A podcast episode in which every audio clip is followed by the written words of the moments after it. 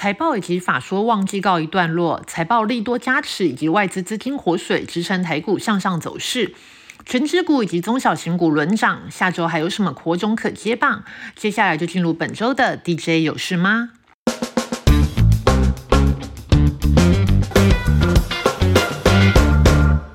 美股部分，国泰政企顾问处分析师蔡明汉表示，美股从十一月开始，市场氛围比较明显反转，主要原因还是物价指数走低。市场预期今年到明年初应该都不会再升息，甚至降息时间点可能由明年下半年提早到明年上半年。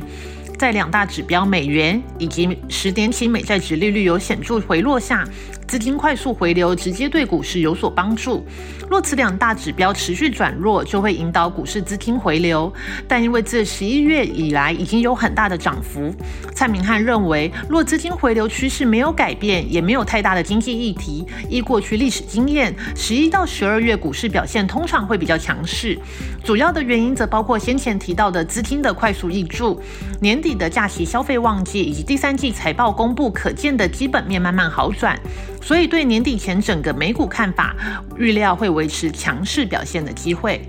至于在产业次族群的部分，蔡明汉认为，疫情红利消失后，美国产业一直到第四季才刚触底反弹。而在产业刚从底部回升时，过去经验显示，与经济高相关的产业联动度明显。他点名科技族群、非必需性消费族群以及金融族群，通常在经济复苏初期受惠程度较高，其中又以科技族群以及非必需性消费优先，主要是因为经济不佳时先节省开支的就是这两类。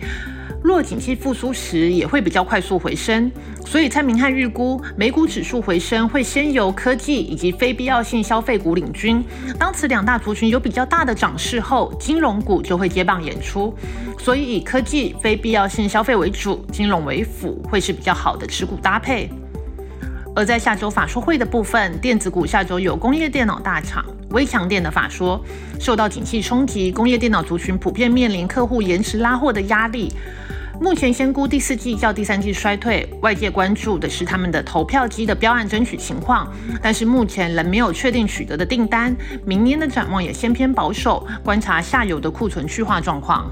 被动元件通路厂日电贸也将于下周法说。日电贸第三季受惠苹果新手机带动手机市况回温，目前库存水位都已经是相对保守，预料只要需求往上，客户将会开始多备库存。因为今年的基期相对偏低，明年看成长表现。食品股补风法说也将于下周召开，补风前三季 EPS 五点六七元，已经超越去年全年五点二八元的水准。由于猪只传染性疾病到冬天恐怕转趋严重，加上政府进口补贴引发美猪进口爆大量，法人估相关的补贴措施应该不会再延长。搭配旺季需求，补丰预估今年猪肉的价钱在年底之前每公斤有机会维持在九十到一百元的高档水准，明年也渴望维持在八十五元以上。法人估补丰今年全年渴望首度拼每股获利七元的实力。下周还有食品股相关的新麦。德麦以及三能的联合法说，三家公司今年都缴出前三季获利成长的表现，其中获利以及展望看法都相当不错的德麦，为进口烘焙原料厂商，前三季 EPS 已经达到十三点八亿元，看第四季有机会改写单季新高，全年获利也将创高。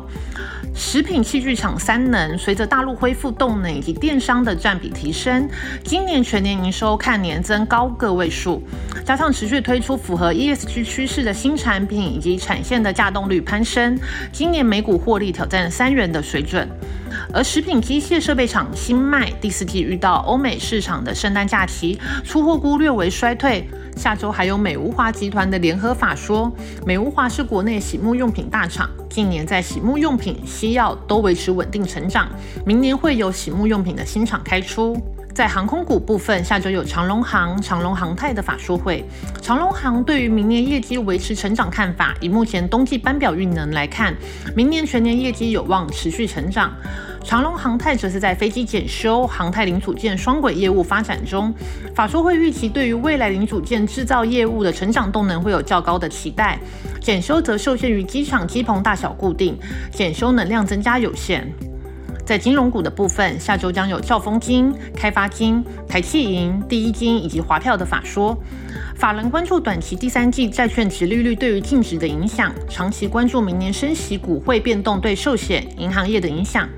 其中，星光金在新团队上任后，市场也会关心星光金年底前是否有希望把资本强度拉高到法定的水准。在新股部分，介绍两家即将登场的新股：农业生技厂震撼股票代号六五三四，下周将召开创新版上市前法说。震撼是植物生长促进剂的厂商，曾一度是新贵股王，是农业生技厂中创新程度最高的。创新版上市也令市场期待。而日阳旗下的小金鸡明远精密股票代号七七零四，也将召开新贵前的法人说明会。明远专注在半导体关键设备中的技术维修以及自有品牌等服务，也切入半导体龙头供应链。